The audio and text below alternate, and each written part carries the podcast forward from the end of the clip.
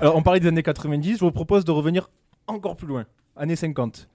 Euh, années 50, Gunnar Andersson, Ah, le plus grand buteur de l'histoire de l'OM, le meilleur buteur de l'histoire de l'OM. 220 matchs, 194 buts. Ça valait bien un film. Ah, complètement. Ça valait bien un film. Ah, si, bien Mais personne ne l'avait fait jusqu'à présent.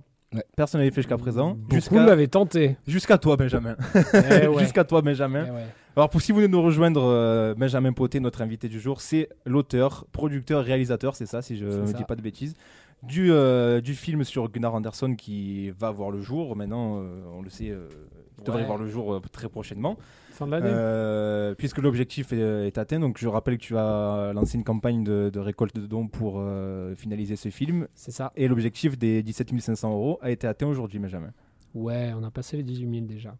Euh, ouais, pour euh, raconter rapidement euh, l'idée du projet, c'est qu'on. Alors, moi, je suis pas Marseillais, mais je suis arrivé à Marseille à la fin de mon adolescence. Je suis un peu le mouton noir dans la famille parce que je suis le seul à aimer le ballon. Fait que Gunnar Anderson, j'ai entendu parler de son nom, mais j'ai jamais eu un grand-père qui m'a dit Gunnar, Gunnar, mais c'était Gunnar. Et son nom, je l'ai vraiment, vraiment découvert, enfin son histoire, dans un article euh, dans SoFoot en 2015. Alors j'étais triste, j'étais euh, tout seul, enfin tout seul, non, j'étais avec ma femme et ma fille à San Paolo, mais Marseille me manquait. Et euh, je tombe sur cet article qui explique la vie de Gunnar. Rapidement, hein, avec euh, énormément d'anecdotes. Ah, kidnapping dans des trains par des journalistes avant d'arriver. Euh, 10 pastis avant un triplé, enfin 10 pastis à la mi-temps avant un triplé et tout ça. Plein d'anecdotes euh, bon, qui, qui, qui donnent un petit peu de relief à l'histoire, mais surtout un destin extrêmement tragique. C'est-à-dire que c'est quelqu'un qui est arrivé à Marseille, qui a été complètement adulé. Il fait sa première demi-saison où il s'adapte, il met quand même une dizaine de buts, et puis ensuite il devient meilleur buteur deux saisons de suite. C'est toujours le meilleur buteur de l'histoire de l'Olympique de Marseille, mais c'est quelqu'un qui est mort sur un trottoir de la rue Sainte, enfin, croisement de la rue Sainte et de la rue Breteuil, euh, à l'âge de 41 ans, ce qui est extrêmement jeune. Alors qu'il Ce qui est travaillait sur les extrêmement ports. il tra- violent. Il travaillait sur les ports à l'époque? Exactement, euh, il vivait de petits boulots et tout Ouais. ça. J'ai tout de suite fait un parallèle assez énorme entre Gunnar Anderson, grande idole de l'Olympique de Marseille, mais qui était beaucoup trop oublié à mon goût, et euh, Marseille, cette ville qui sait euh, accepter ses enfants, recevoir des gens, mais très bien les rejeter aussi. Hein ça fait partie de notre identité. On, on est latin, on est euh, voilà, on est comme ça. Et puis ben, aussi une allégorie avec notre club, hein, qu'on aime tant détester quand il joue mal. Hein et ça, c'est parce qu'on l'aime à fond. Et Gunnar, c'est quelqu'un qui est vraiment tombé amoureux de cette ville, Marseille. On dit souvent que Marseille l'a totalement ensorcelé. C'est pour ça qu'il est venu y mourir. Et c'est pour ça que je me suis dit, il faut faire quelque chose. Quand je suis rentré en France en 2017, enfin en France, à Marseille directement, en 2017, euh, je commençais à mettre au travail. On a découvert, euh, j'ai travaillé avec un ami à moi, euh, Mathias, que je salue euh, ici, euh, qui avait monté sa boîte de production. On a rencontré François Missen, prix Pulitzer et Albert Londres 74, euh, French Connection, guerre du Liban, entre autres. Un monstre, et c'était l'un des derniers amis de Gunnar. Donc on s'est mis au travail ensemble, moi derrière la caméra, lui devant, pour un petit peu raconter cette histoire en fait. Donc plus que un film sur le meilleur buteur de l'histoire de l'Olympique de Marseille, c'est carrément un drame humain, une histoire d'amitié un peu, une histoire un petit peu tortueuse hein, euh, entre voilà ce joueur qui a euh, presque trop aimé Marseille, on va dire, pour, euh, ben, pour survivre. Il l'aimait à en mourir. Il en est mort. Et euh, il y, a une al- il y a une analogie qui était faite euh, dans un documentaire sur Marseille qui était sur Canal Plus à l'époque, qui disait Marseille a été fondée par les Grecs et la bonne mère, en, euh, en tant que belle divinité grecque, euh, se nourrit de ses enfants. Ouais, ouais, c'est ça. Et, euh, et c'est un peu Le euh, parallèle marche du coup. Oui, c'est pour ça, que je- parallèle pour ça que je le fais. Donc on en, c'est vrai qu'on- on en parlait tout à l'heure en évoquant McFinn Lopez. euh, c'est vrai qu'on a tendance, Mhm. nous les Marseillais, à, comme tu le disais, à rejeter nos, nos enfants chéris. ouais, ouais. Ça me fait dur- penser aussi à André eux. Marseillais, qui a été conspué pendant de longues saisons. Parce que je sais que tu faisais partie de Ah, ceux qui le un, jour, un jour, on aura ce Mais débat. comment on peut l'expliquer finalement, euh, ce fait, c'est notamment à travers l'histoire de Gunnar Anderson que Euh, comment on peut l'expliquer Euh, Sincèrement, je je sais pas, mais c'est ça qui m'intéresse. Moi, j'essaie d'apporter un petit peu. J'ai pas de réponse. hein. Je, je- je fais un film sur Gunnar Anderson, c'est plus pour apporter d'autres questions que véritablement des réponses. hein. L'idée, vraiment, c'était d'humaniser euh, le personnage entre euh, On parle un petit peu trop de la légende et un peu trop quasiment du déchet humain. Désolé, c'est l'expression un peu forte, mais euh, en rencontrant des petits vieux euh, à Mazargues et tout ça, où il a eu un bar par exemple, euh, c'est c'est une C'est expression vraiment qui le ressortait. Marseillais. le mec, il a fini sa carrière, il a ouvert un bar direct. non, non, non, il avait un bar pendant sa carrière. C'est peut-être ça qui a été un gros problème Ah oui. d'ailleurs. Parce que vous imaginez, un- alors, j'aime pas trop faire toujours des, des- des comparaisons entre les périodes et tout ça, parce que maintenant, Ouais, tout est football, vraiment, c'est pas le même football, c'est pas le même monde. Euh, le monde des années 50 dans le football était beaucoup plus proche de ce qu'on avait au début des années 90, où des gens pouvaient aller serrer la main et faire des bisous à Papin et dire tu passes à ma fête d'anniversaire et Papin passait quand même, que maintenant. Maintenant, 30 ans après, c'est fini, fini, ouais. ça. Il y a un avant et un après 21. Bounassar, il viendra pas te souhaiter ton, ton Il y a- il y anniversaire. a eu un avant et un après. Snapchat, quoi. Ouais. C'est un, ça. Un avant et un après 21e siècle euh, dans le football. Exactement, exactement. Euh, et euh, euh, voilà, c'est. euh, faut imaginer à cette époque Gunnar euh, qui de qui a joué à Marseille donc de 50 à 58 et qui entre 55 et 57 avait un bar à Mazargues, était confronté aux Marseillais comme ça, qui pouvaient l'encenser quand il mettait. Vous imaginez quand il mettait 4 buts face au Saint-Étienne de Mekloufi. Mekloufi en met 3, lui il en Ouais. met 4. C'est un truc énorme. Vous imaginez les réactions qu'il pouvait se taper pendant des mois dans son bar. Sauf que, mais voilà, il avait un côté aussi un peu Benedetto, quoi. C'est-à-dire que des fois, il, t'imagines Valère Germain, il a un bar là? Je, euh, non. je préfère pas imaginer. c'est James mais c'est que King, c'est complètement fou. James Imagine King, il a Valère juste- Germain, ce qu'il prendrait dans la gueule, alors que quand il met un coup de casque et qu'il nous sauve le match et tout ça à la 92e euh, en mettant un but, on est là, oh Valère, mais on t'a toujours aimé. Tu vois, Mais vous imaginez ce qu'il prendrait dans la tête Les mecs, ils ont juste des comptes sur les réseaux sociaux, ils se font tuer. Imagine Imagine, ils ont un bar. Eh ben voilà. Ah, une C'est marrant de transposer Ouais, tout ça. ça. Ah, une j'avais une question. Tu euh, laissais sous-entendre euh, il y a quelques minutes qu'il y avait eu des projets similaires éventuellement sur Gunnar, mais qui sont Ouais. pas allés à leur terme. Euh, Ouais. Quels sont ces projets? Parce que moi, Eh je ben, n'en ai pas connaissance justement. Par exemple, François avait tenté. Alors ça, c'est des choses qu'on sait quand on bosse Ouais, avec quand des boîtes de production, tout ça. Enfin, ouais, ouais, quand on commence à, à- à proposer des sujets, on dit tiens, mais on me l'a proposé ça euh, il y a tant d'années et tout ça. Le problème, c'est toujours de trouver des financements. Nous, en plus, on arrivait vraiment, vraiment à une limite. On est en 2020. On parle d'une histoire qui date de euh, 1950, c'est-à-dire il y a 70 ans, qui se termine il y a exactement 51 ans, parce que ça fait 51 ans et pile poil une semaine que Gunnar. euh, Alors, pour un va attaquant marseillais qui tenait un bar, que 51 ans, c'est bien. C'est ça, exactement. Donc, trouver des témoins oculaires, parce qu'on a voulu travailler seulement avec des gens qui ont connu Gunnar, euh, on ne pouvait pas attendre des financements euh, de type conventionnel. CNC, région Ouais. et tout ça, qui te mettent des mois, voire des années à arriver. Ouais. Et puis bah là, tu t'aperçois qu'il y a des gens qui sont plus là. On a des gens d'ailleurs qu'on a mis en boîte au début du projet et qui sont plus là.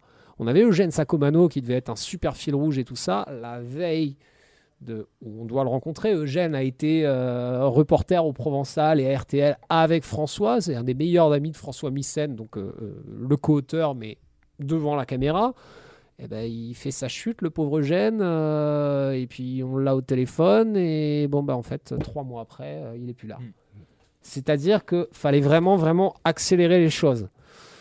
C'est ce qu'on a réussi. On a, c'est pareil, c'est des projets qui ont été vachement maudits où euh, il y a des gens qui commencent à tourner des choses, euh, mais bon, ben le projet se fait pas. Alors on les garde sur des bandes et puis ben, les bandes on les dépoussière un moment, on essaie de les numériser et puis ça marche pas.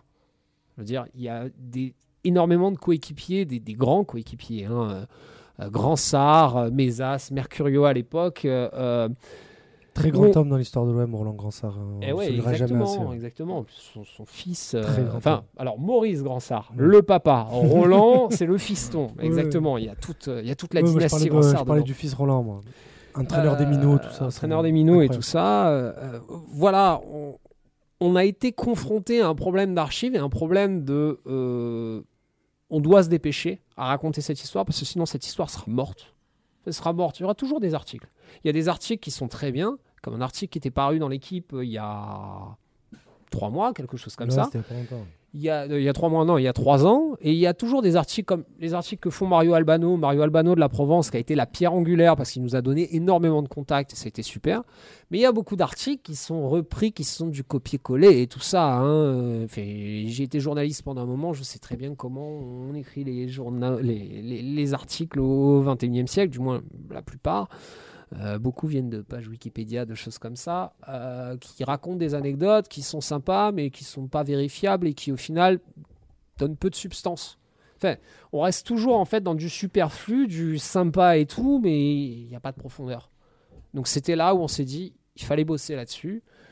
C'était magnifique parce qu'on a rencontré la famille, on est parti en Suède, euh, on a rencontré un, biographe de Gunnar, quelqu'un qui travaille depuis un moment d'ailleurs sur un livre aussi, Ok. Euh, donc, euh, donc voilà, il- c'était euh, c'était quelque chose de très important qui, à mon sens, fallait faire pour notre mémoire commune qu'on a à l'Olympique de Marseille. Parce que c'est la mémoire, c'est le patrimoine intangible, c'est-à-dire ce patrimoine qu'on ne peut pas toucher, qu'on ne peut pas voir, de l'Olympique de Marseille, mais aussi de Marseille, de la ville de Marseille, et de nous tous, les Marseillais. Justement, tu veux bien de parler de la ville de Marseille, de l'Olympique de Marseille.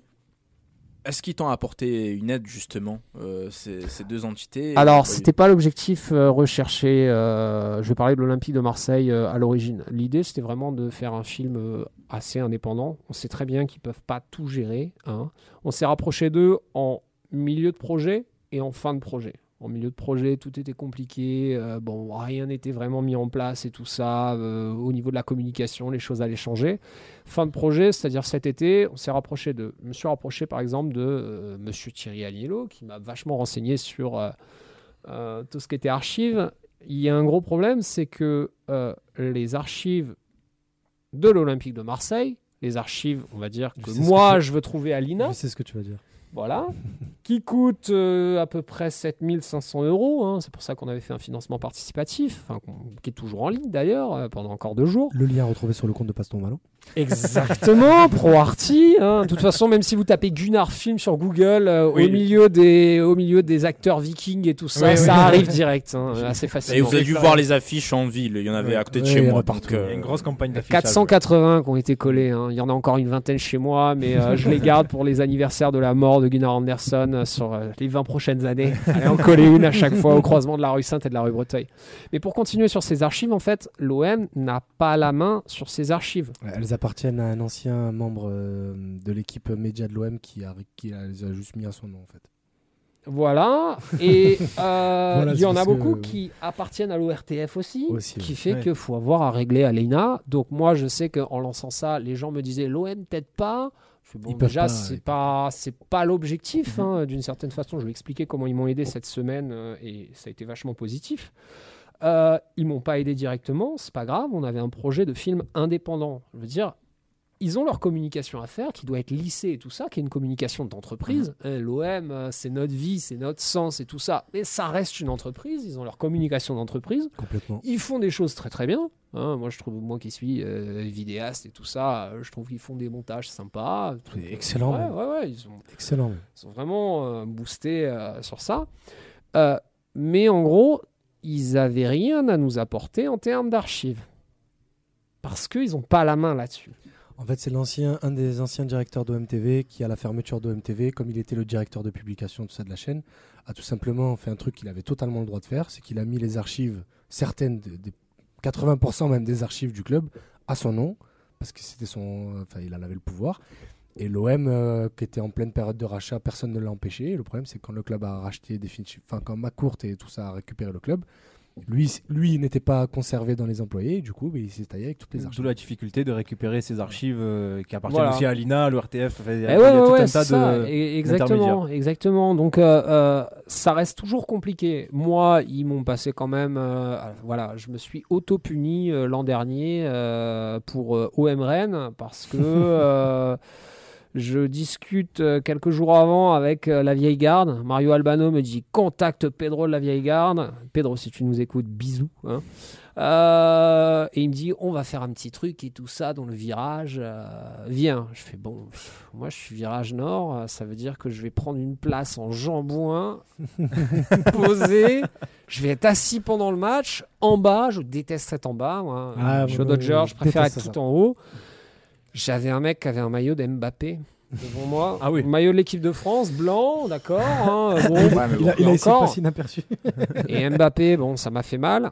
Euh, je filme, euh, je, je cadre ma vieille garde à ce moment-là. Ils mettent leur étendard et tout ça. Qu'est-ce que je vois? Un tifo énorme sur Gunnar Anderson. J'avais pas été prévenu ni rien. Moi, je suis au virage Mm. nord. On m'avait pas prévenu. on- Donc j'ai réussi à récupérer des images euh, de l'OM. Je leur ai demandé des images.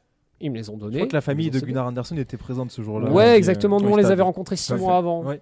Bon, alors, ils ont été, pareil, hein, invités par le club, mais ça a été, euh, on vous invite au stade et point. hein. Euh, c'est Ouais, pas non plus, euh, on vous déroule le tapis rouge et on vous. non, non, non. Ça a été, ils ont donné le coup d'envoi. C'est son petit-fils que j'ai pas rencontré. euh, Niels, mais qui a été le premier de la famille d'ailleurs à lâcher sur ProArty. J'ai trouvé ça énorme. Euh, qui est venu donner le coup d'envoi. Donc on a, on a pu récupérer ces images. Après, euh, voilà, l'OM, via Hugo Vrard, a retweeté lundi, comme quoi il avait participé à la cagnotte, lui personnellement, ce que je trouve très bien, en disant j'incite euh, les gens à faire ça. Ce qu'a fait après le compte Twitter hier de l'OM, euh, le compte aussi de Monsieur Kopp, Grégoire Kopp, le nouveau directeur de la communication de l'Olympique de Marseille. Et bon, je trouvais ça très intéressant aussi de faire ça. Ils peuvent pas tout gérer et moi, j'at- j'attendais rien de l'OM, hein, euh, dans le sens où euh, j'ai pas envie qu'ils produisent mon film et qu'ils me disent non, non, tu dis ça, tu Ouais, dis ça, tu dis Ouais, ça. pour éviter un droit de regard. Exactement. On a une histoire qui est tellement complexe. Et moi, je pars du principe que euh, notre histoire, faut la regarder en face. Hein. Je suis guide conférencier. euh, voilà, quand euh, je vais au cours Julien boire des coups, euh, j'habite dans le 7e arrondissement de Marseille. Je remonte toujours la rue Grignan et la rue Estelle. Vous savez qui c'est Jean-Baptiste Estelle? C'est le mec qui a quand même fait ramener la peste à Marseille en 1780. En 1780, pardon, en Oui. 1720 hein, qui habitait la moitié des Marseillais. Il y a un nom de rue, c'est très bien. Il faudrait juste qu'il y ait une plaque qui explique qu'est-ce qui s'est passé. hein. Il a lutté contre la peste et tout ça, mais il l'a quand même importé. et je trouve que c'est très très très important dans cette histoire d'avoir ça. Euh, de pouvoir discuter de sujets sensibles. L'histoire de Gunnar Anderson, elle est extrêmement sensible. C'est quand même quelqu'un qui est adulé, qui, qui est monté euh, sur le Oui, le, pinacle super le- rapidement. le- le- le rose et le paillette dans l'histoire de Gunnar Anderson, ça va très vite. En soi, c'est pas. c'est pas- ça. Donc Un l'OM. vrai euh, drame humain, un drame social. euh. L'OM qui aimerait raconter un truc avec un peu happy end, un truc un peu plus romancé, c'est pas leur, euh, c'est pas leur non, ligne non, éditoriale. non, non, non, évidemment. non. Donc euh, c'est à nous de le faire, c'est à nous de le Ouais. faire. Donc il y avait plein de gens qui critiquaient ouais l'OM peut pas te lâcher 5000 balles. Et toi mec, tu es abonné, tu payes 780 balles, euh, 700, euh, 170 balles par, euh, par an pour aller au stade. On va pas au stade cette année, t'es pas capable de lâcher 5 balles. Je veux dire, il y a un truc aussi où faut, Ouais, faut bah, équilibrer. ouais. Ah. Après, c'est toujours c'est comme ça partout dans tous les sujets. On attend toujours que l'institution ou le, le- C'est le- ça, la grande oui, entreprise derrière supporte. Alors C'est Alors, sans, sans trop en dire évidemment, mais euh, est-ce que tu peux nous parler un peu de, du film en lui-même, du déroulé, euh, comment est-il construit, qui tu as rencontré aussi euh Ouais, ouais, ouais. euh, voilà, l'idée est simple hein, et euh, ça reprend un petit peu les actes du film pour, pour expliquer ça. L'idée, c'était vraiment d'humaniser Gunnar, de- d'essayer de comprendre. Donc, c'était pas de vérifier toutes les anecdotes et tout ça, euh, qu'il ait bu euh, 40 pastis avant Ouais. de euh, mettre un triplé ou tout ça. Un, c'est invérifiable. Deux, ça m'intéresse pas de le vérifier. Trois, bon, j'ai pu découvrir quand même qu'il pouvait traîner dans un bar avant de rentrer sur le terrain. Oui, c'est arrivé. On a des témoignages comme ça. L'idée, c'était vraiment d'humaniser euh, Gunnar, c'est-à-dire que on reste toujours sur un petit côté légende, qui est un peu sympa, mais l'idée, c'était vraiment de retrouver cet humain. Donc, euh, c'est pour ça qu'on a rencontré, par exemple, sa famille, qu'on a rencontré des gens qui ont travaillé sur sa jeunesse. C'est d'ailleurs le seul euh, non-témoin oculaire, on va dire, avec Mourad Hertz, qui fait la conclusion, mais Mourad Hertz, euh, qui a quasiment mon âge et que j'ai trouvé très intéressant. Je l'ai utilisé un petit peu comme si c'était ma figure dans le film. Merci Mourad, si tu nous écoutes On d'ailleurs. le salue d'ailleurs. On Voilà. très chaudement, moi. Euh, L'idée, c'était vraiment de donner la profondeur au personnage. C'est forcément aussi d'essayer de faire écho avec maintenant. Hein Euh, c'est ce que je disais, voilà, euh, Bounassar viendra pas à notre fête d'anniversaire, ou alors euh, Maxime Lopez n'avait pas un bar ou, ou- ou boulevard Chave et où on peut lui dire Ah, bravo, ta passe là contre Bordeaux, magnifique, ou putain, oh, t'es pas sans retrait, tu arrêtes quoi. Ouais, c'est une, autre- Voilà. c'est une- c'est une autre société. C'est une autre société, mais il y a quand même un écho à faire. Euh, concernant les gens qu'on a interrogés, ben forcément, vu qu'on voulait se fixer vraiment sur des témoins oculaires, moi j'avais énormément de témoins indirects et tout ça, et ça m'intéressait beaucoup moins à l'idée de euh, ce que m'a raconté mon grand-père et tout ça. Parce qu'au final, Ouais. tous les Marseillais l'ont cette histoire. Je suis sûr que euh, vous, les gars, vous avez autour de 25 ans, mais vous l'avez déjà entendu. Oui, moi, moi de, de par ma, ma carrière de supporter chez les South Winners et la MTP, il y a plusieurs légendes vivantes autour de, de Gunnar qui tournaient. Et après, voilà, comme tu dis, c'est que des on dit, des on dit, donc c'est pas vraiment des trucs vérifiables. Euh, C'est ça, c'est- mais c'est bien, Léon dit. Hein. Oui, on oui, bien. toujours quelque chose comme Après, ça. ça reste, hein. un, ça reste un joueur qui, qui a quitté le club en 58. Et moi, quand j'arrive au Winners, c'est en 2008. Donc c'est un peu plus de 50 ans plus tard et on t'en parle quand même. Quoi. Ouais, ouais, ouais, exactement. Bon, c'est c'est une chose qui vraiment fait partie de, de Marseille. hein. Je veux dire, euh, Marseille, euh, notre ville, elle s'est créée. Enfin, on a un mythe fondateur qui s'est créé, la rencontre de Gyptis et Protis et tout ça, euh, les Grecs et les Celtes, les gens venus de la, terre, de la mer et les gens sur la terre. Enfin, c'est important. Marseille est une ville légendaire. C'est la ville la plus intéressante de France, d'ailleurs, pour ça, je pense. Mais l'idée, c'était de réussir à trouver ces témoins oculaires, les gens qui ont connu Gunnar, qui ont même rencontré Gunnar à une époque. Je prends Mario Albano, qui fait pas partie de cette génération des gens qui ont 80 ans. hein. Mhm. Mario, il en a plus de 60, mais il l'a rencontré quand il avait 10 ans, et, et l'émotion qu'a pu avoir ses parents en voyant lui, euh, ce vieil homme, qui était, euh, c'est quelque chose qui est extrêmement touchant. Ce qui était très intéressant aussi, c'est qu'avec tous ces gens, que ce soit des gens qu'il a eu comme amis à Mazar quand il avait son bar, ou après, ou alors de simples supporters qui l'ont vu jouer dans le stade et tout ça. euh, L'idée, c'est vraiment que euh, ben, Gunnar, euh, il y, y- y avait un Gunnar qu'on pouvait toucher. Il y avait un Gunnar qui était bien réel. Mais c'est des gens qui ont à peu près 80 ans et qui ont souvent la mémoire qui flanche. et qui parfois, euh, je parle de, de, de- de- de ces gens euh, qu'on a été interrogés, mais je parle aussi voilà, de mon co-auteur, hein, François. François me sortait des trucs, et Gunnar, il a fait ça, il a fait ça, il a fait ça. Moi qui suis vachement archive et tout ça, j'ai fait, j'ai fait histoire à la fac, j'ai fait sciences sociales, donc j'ai toujours pour habitude de vérifier les choses. Je fais, mais tu me parles Ça de ce match-là, euh, j'ai pas l'impression que ça colle. J'ai vraiment pas l'impression que ça colle. Et je trouvais que c'était très très très intéressant d'avoir ce travail donc sur ce personnage où on aurait pu faire un truc journalistique avec une voix off et tout ça et qui raconte Gunnar arrive euh, et est kidnappé par, euh, par des journalistes et tout ça euh, en décembre 50. Puis il marque ses premiers buts à la fin, enfin le dernier jour de 1950. euh, Il met un triplé à, à Toulouse, un triplé, un doublé à Toulouse, tout ça. Ça m'intéressait pas. Je trouvais qu'il y avait quelque chose de plus intéressant, de plus humain à gratter là-dessus. Tu as eu aussi certains de ses anciens coéquipiers. euh, Ouais, ouais, ouais. euh, Guy Cosmi et Jean Mola. Qui sont pas les plus connus, mais Guy Cosmi était assez proche parce qu'il a joué de 50 à 53 en pro à Marseille. Après, il a fait toute sa carrière à Marseille, mais plutôt en amateur. Et il était assez proche de lui. Et Jean Mola, il vient plus de la deuxième. euh, de la deuxième salve, on va dire, euh, il- je crois qu'il joue à Marseille de 54 à 50, non, de 55 à 59, quelque chose comme ça. Et il était déjà assez moins, un peu moins proche, on va dire, moins intime. Et ça, c'était assez intéressant. Et on a eu surtout un magnifique, mais alors magnifique euh, adversaire, c'est Doumé Colonna. Je sais pas si ça vous parle. Dominique Colonna, c'est un monstre. Dominique Colonna, c'est un monstre de gentillesse. 90 ans, 92 maintenant. Corse de Corté, très fier. Le Vasconcelos de, de Corté, quoi. Vasconcelos, pour ceux qui ne le Ouais. savent pas, ben, c'était euh, le grand gardien des années 40 à Marseille. Euh, il a joué à Montpellier, il a joué au Racing, il a joué au Grand Stade de Reims, il a joué à Nice.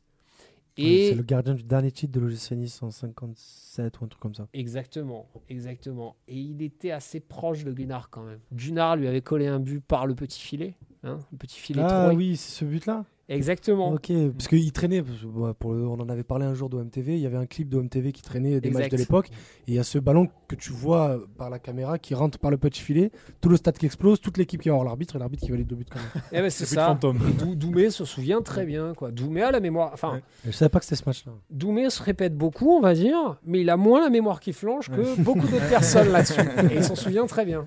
Et ça, bon, ben, ça, apporte, ça apporte un petit peu plus sur les anecdotes et tout ça.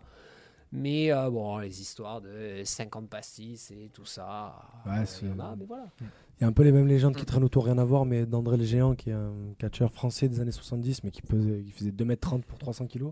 Et quand on. Même le fou qui parle de catch. Oui, c'est un, rapport, un parce que du coup, il y a, en fait, il y a beaucoup de légendes vivantes qui traînent sur ce mec par rapport au vestiaire. Et comme il y a peu de gens qui l'ont connu, parce que c'est un catcheur des années 70, c'est que le catch, c'est une discipline où les gens meurent très tôt. Euh, les gens parlent plus de. euh, il pouvait s'enquiller 70 bières avant de monter sur le ring, plus que euh, ses qualités. Bon, bref. Euh, Du coup, attends, excuse-moi. Idriss, une J'avais question après j'avais une question, c'était juste pour dire, ça fait combien de temps que tu, que tu travailles sur le projet? Que je travaille vraiment sur le projet. Le on a projet, commencé, vraiment, on a commencé à en- tourner chez Doumé Colonna en novembre, euh, novembre 2018. On s'était fait engueuler par Doumé parce qu'on est arrivé une semaine euh, trop tard. C'était la fête, les 90 ans et tout. Fait, ouais, mais Doumé, on voulait te voir tranquille. Euh, donc voilà, Ah, donc on ça a fait deux- ça fait deux bonnes ouais, années, ça fait deux ans et puis le temps euh, d'essayer de faire des Hmm. projets, d'envoyer quelques dossiers quand même. Ouais, ça fait deux ans et demi. C'est ça, deux ans et demi. Deux ans et euh, demi, ouais. Amayas. euh, non, c'est juste une question. On en parlait avec 13 avant l'émission. Euh, Où est-ce qu'on peut retrouver le film Oui, du coup vu une question que j'allais poser aussi. A priori, Où est-ce c'est qu'on bien parti pour être lancé. Du coup, Alors, c'est quoi les projets? Euh, Étant donné qu'on est passé par un financement participatif et que de toute façon c'est ce qu'on comptait faire, euh, si on avait eu des, des- des budgets même un peu plus conventionnels et tout ça, on aurait peut-être demandé moins, on aurait peut-être fait autre chose. Mais l'idée c'était quand même de, via un financement participatif, c'était de pouvoir fédérer les gens, fédérer la communauté olympienne et tout ça, et puis faire comprendre aussi que putain, c'est notre identité commune, quoi. C'est quelque chose qui a vraiment à voir avec nous tous. Donc on a dû demander 17 500 euros tout simplement parce que j'ai dû monter une association à but non lucratif. Je le dis bien. C'est pour ça que c'est défiscalisé à 66%. hein. si vous voulez euh, encore mettre des pièces, on paiera beaucoup mieux les techniciens. On arrivera peut-être à notre objectif euh, final et ultime de ce projet. Enfin, on verra. Euh, en gros, on a dû faire ça pour fédérer un petit peu une communauté. C'est pour ça que la première étape, c'est vraiment de faire des projections privées. Euh, Il y avait des tickets, que ce soit à 500 ou 1500 euros, pour faire des projections privées, donc pour des institutions, des groupes de supporters et tout ça. On va en faire avec la VG, on va en faire avec les Dodgers, on va en faire avec euh, tout ça. Il y a aussi des avant-premières qu'on compte proposer avant la fin de l'année, dans le centre de Marseille. Euh, je ne sais pas encore le cinéma, mais j'ai ma petite idée. Normalement, ce sera sur la Canebière. Euh, parce que on considère que c'est les Marseillais et les gens qui auront participé qui doivent voir en premier ce film. Le film n'avait pas été préacheté, n'avait pas de diffuseur, mais là, bon ben, avec la campagne, ça s'est pas mal activé, quoi. Donc euh, ça va de très Maritima à Téléfoot pour euh, voir euh, ce qu'on va négocier un petit peu, qui va le passer, comment, on verra les types de contrats et tout ça. Ça, c'est la deuxième fenêtre, en espérant que ce soit au premier trimestre 2021. Euh, ensuite, on aimerait qu'il y ait une vie un petit peu plus internationale, donc cibler des festivals et tout ça. Alors ça, c'est vraiment juste pour se faire mousser et pour se balader. hein. Mais non, pour raconter l'histoire de Gunnar Anderson, qui est très marseillaise, mais qui reste quand même vachement universelle, je pense. Et qui sait, peut-être une adaptation avec un acteur qui jouerait Gunnar, euh, tout ça. Ouais, ça, j'y euh, avais jamais, pensé. Alors, on a pris un, on a pris un acteur qui est pas, euh, je lui disais à chaque fois, Omar, tu es pas Gunnar, t'es le fantôme de Gunnar, pour avoir quelques images quand même et tout ça, et que ce Oui, soit moins ouais. Ouais, exactement, et qui sont en fait euh, des images euh, qu'on a essayé de tourner de manière un peu crade, quoi, un petit peu. Ah, il fallait recréer, le, le il fallait recréer le Marseille des années 50. Et voilà, voilà. Non, qu'on a tourné un dimanche matin, bon, on n'a juste pas fait de plan sous l'ombrière, quoi, forcément. Forcément, mais on s'est dit, eh, s'il y a une Clio qui passe, on l'assumera, on essaiera de la couper, on s'en fout. C'est, enfin, t'es vraiment le fantôme de Gunnar. Voilà, pourquoi pas. Mais après cette étape de festival, on verra aussi si c'est possible de vendre le film en VOD. Maintenant, vu qu'on a créé euh, une association à but non lucratif, c'est-à-dire que tout cet argent, ce sera utilisé pour payer des techniciens, mais aussi pour mettre sur les rails peut-être d'autres projets qui auront à voir de toute façon. Joseph Bonnel, euh, la prochaine. Pourquoi pas? Parce qu'avec Gunnar Anderson, euh, Joseph Bonnel, qui était le meneur de jeu de Oui. Skoblar Magnusson dans les années 70, qui avec Gunnar Anderson est pour moi les deux joueurs les plus oubliés de l'histoire du club. Ben écoute, Benjamin, merci beaucoup. Bah, merci. beaucoup. Allez soutenir ce projet vraiment. euh, L'objectif est atteint, mais continuez à donner parce que euh, il faut quand même euh, continuer à soutenir. Ouais, ce ouais, projet. ouais, on, on vit mal, hein, que ce soit moi qui suis. euh, fait- même si je vais pas du tout me payer, ça que ce soit clair, euh, l'argent là qui est collecté via ProArty, moi je n'en veux pas du tout pour moi. Que ce soit pour mon boulot de producteur ou mon boulot de réal. Ce sera vraiment pour payer des techniciens, techniciens qui galèrent en cette époque de Covid et tout ça. Ouais. Euh, que ce soit mon monteur, que le, le graphiste d'ailleurs, euh, ou même les mixeurs son et tout ça. Voilà. Plus on a, plus l'œuvre sera parfaite étant donné qu'on pourra vachement plus travailler sur l'image et le son. Allez soutenir ce projet, hein, vous tapez Gunnar Film sur Google ou Gunnar Film euh, sur Twitter, Gunnar Film. Vous avez tous les liens pour, euh, pour soutenir financièrement ce projet. Vraiment foncez, tous les supporters de l'OM, Ouais. c'est un très très beau projet. Devoir Je vous encourage vraiment à le faire, euh, même les petites aides sont les bienvenues. euh. Exact. Moi, ça, ça me fait. Enfin, je fais pas de distinction entre les mecs qui me lâchent 5 euros. J'en parlais tout à l'heure, là, de ceux qui disent Mais pourquoi l'OM ne te lâche pas 5000 euros? Je fais, Mais pourquoi toi, tu me lâches pas 5 euros? 5 euros qui t'en coûtent 1,70. hein, Voilà. C'est-à-dire, en gros, euh, deux baguettes de pain, quoi. Euh, ou, je sais pas, Cher, la euh, baguette, 300 ouais. amandes, quoi. hein. C'est. Enfin, euh, voilà. Donc, euh, les gens qui donnent 5 euros ou euh, 1500 euros, Y a je pas de petits dons. la même manière. Voilà. Il Exactement. n'y a pas de petits donc. Donc allez soutenir ce projet et merci beaucoup Benjamin d'être venu Merci, nous en hein, merci On, euh, beaucoup. On en reparlera à la sortie du film, on en reparlera encore. Peut-être que tu pourras revenir nous voir, il n'y a aucun problème, tu es le bienvenu ici. Pourquoi pas